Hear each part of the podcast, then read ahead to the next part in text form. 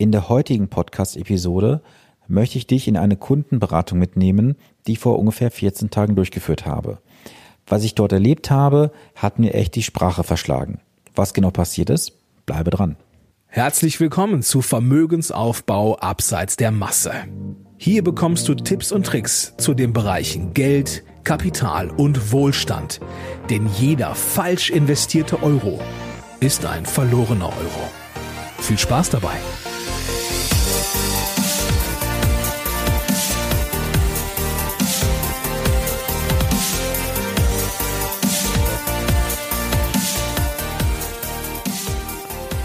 Es ist Montag und Zeit für eine neue Podcast-Episode. Schön, dass du eingeschaltet hast.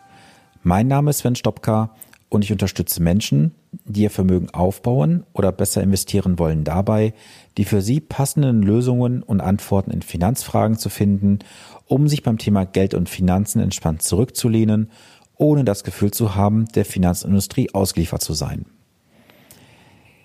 Wie bereits erwähnt, möchte ich dich heute in eine Beratung mitnehmen, die ich vor ungefähr 14 Tagen durchgeführt habe. Es geht um einen Kunden, Anfang Mitte 30. Dieser hatte bisher in Einzelaktien investiert und in verschiedenste Depots. Das war aber eher Spiegelt für ihn. Und jetzt möchte er langfristig monatlich 500 Euro investieren. Und er sagte von vornherein, dass ihm eine neutrale Meinung sehr, sehr wichtig ist. Und über das persönliche Netzwerk bin ich dann mit ihm zusammengekommen. Er hatte sich bereits mehrere Angebote von verschiedensten Beratern eingeholt und eines hatte besonderes Interesse bei mir geweckt.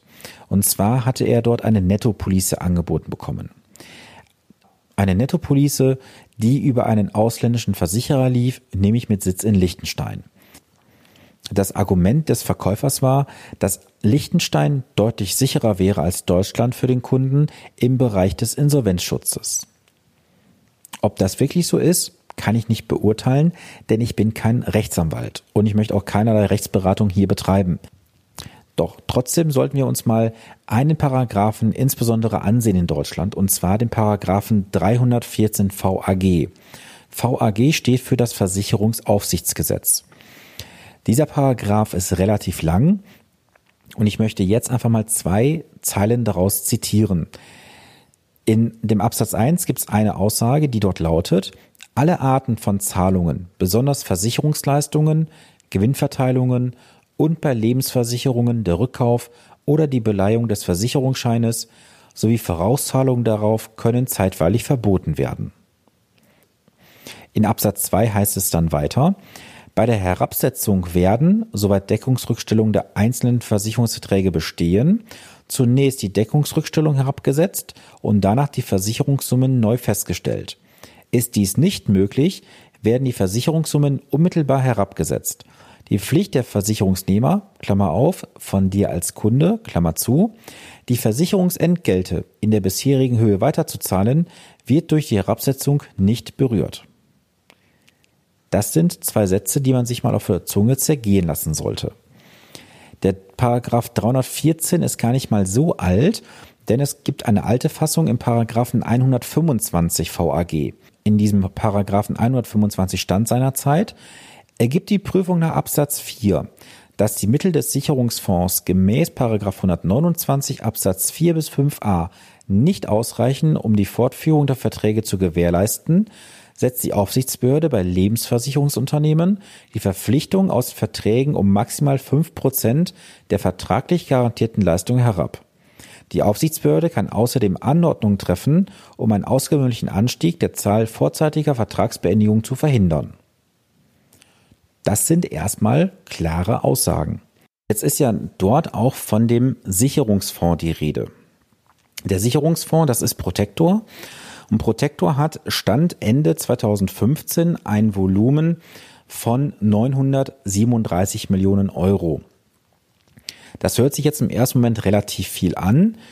Wenn man aber überlegt, dass in den Lebensversicherern rund 1,5 Billionen Euro liegen, ist das schon eine ganz, ganz kleine Nummer.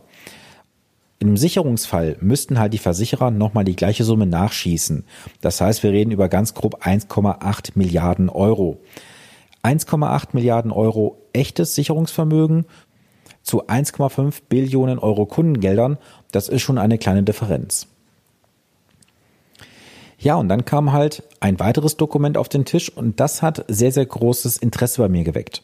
Denn es gab dort eine Vergleichsberechnung zwischen einer Direktinvestition in ein Depot, in eine Provisionspolice und in die besagte Nettopolice. Das Depot lassen wir heute mal außen vor und beschränken uns einfach mal auf die Versicherungspolicen. Bei der Provisionspolice wurden 2,5 Prozent Abschlusskosten eingerechnet. Das ist auch soweit korrekt. Und diese 2,5 Prozent beziehen sich auf die sogenannte Beitrags- oder Bewertungssumme. Diese ergibt sich aus dem zu zahlenden Beitrag mal zahlweise mal Jahre. Weiterhin wurden zwei Prozent von Kosten berücksichtigt. Jetzt kommt die Honorarpolice ins Spiel. Dort wurden kostengünstige Fonds hinterlegt mit 0,3 Prozent laufenden Kosten. Und jetzt kommt eigentlich der große Hammer. Unterm Strich wurden diesem Kunden über 100.000 Euro Kostenvorteil ausgewiesen.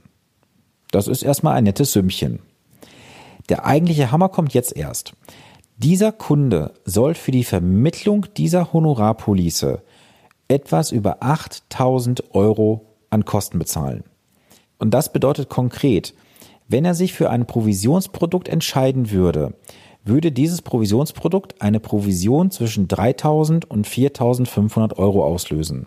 Das hängt sehr stark davon ab, ob man jetzt mit einem Versicherungsvertreter spricht oder mit einem Versicherungsmakler. Aber dieser Vermittler für diese Nettopolice hatte tatsächlich vor, über 8000 Euro sich bezahlen zu lassen dafür. Und das ist schon eine richtige Hausnummer. Denn das perfide bei dieser Berechnung ist nämlich folgendes.